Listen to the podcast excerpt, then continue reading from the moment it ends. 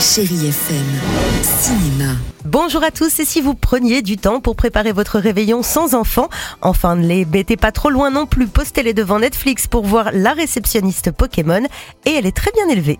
Bonjour, bienvenue à l'hôtel Pokémon. Vous l'avez compris, on prend le large direction un village de vacances pour Pokémon. Oui, ça existe parce que eux aussi ça leur arrive d'avoir des coups de mou comme nous, mais Haru est là et elle va prendre soin de tout ce beau monde.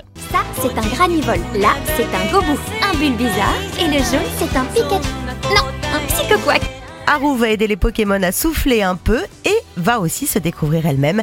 Bref, une série très kawaii. On reste sur la plateforme ON Rouge avec la sortie de la semaine pour adultes, en tout bien, tout honneur bien sûr.